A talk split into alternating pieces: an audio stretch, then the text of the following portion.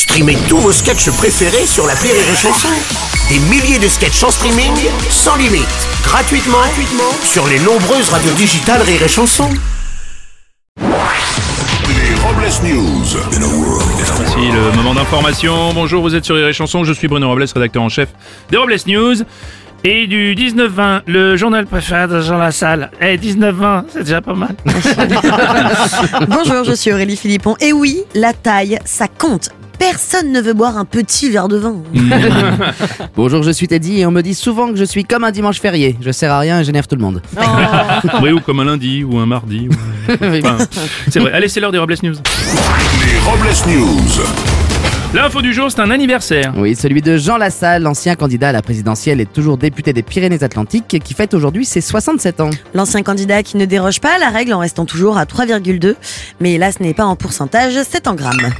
Oui, euh, Jean Lassalle qui, pour son anniversaire, aurait fait un discours en déclarant Oui, ça c'est là, Ouais. anniversaire. Bon, je vous livre les infos un peu comme elles arrivent. hein. On va rester dans le sud-ouest où les policiers ont résolu une enquête grâce à un canard qui s'était enfui. En voulant le rattraper, les policiers ont retrouvé l'animal à côté d'un cadavre. Oh. C'est encore un nouveau succès pour le commissaire Magret. Oh.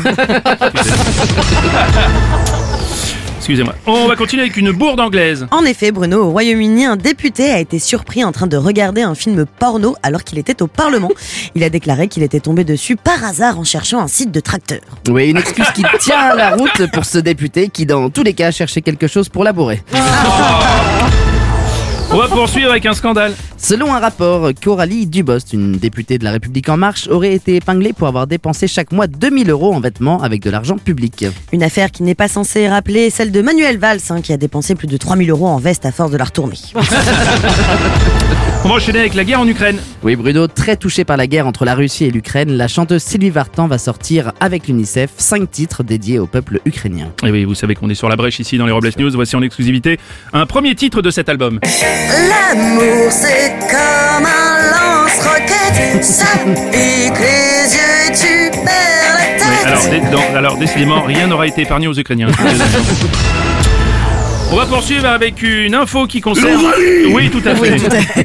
Le pape François a reçu un ballon de rugby dédicacé par le stade toulousain qui lui a été remis par l'évêque de Lyon. Oui, c'est en voyant le ballon de rugby offert au pape qu'un cardinal en passant se serait écrié euh, Ah bah vous avez enfin retrouvé mon god Oh non pas moi qui l'ai dit, hein, c'est lui. Hein. Bien, on va terminer avec la déclaration du jour. Je voulais dire à tous ceux qui ont perdu l'appétit que oui, c'est moi qui l'ai retrouvé. On va se voir. Merci d'avoir suivi les Robles News et n'oubliez pas. Rire et chanson. Deux points. Désinformez-vous Ouais Les Robles News. Sur Rire et Chanson. Rire et chanson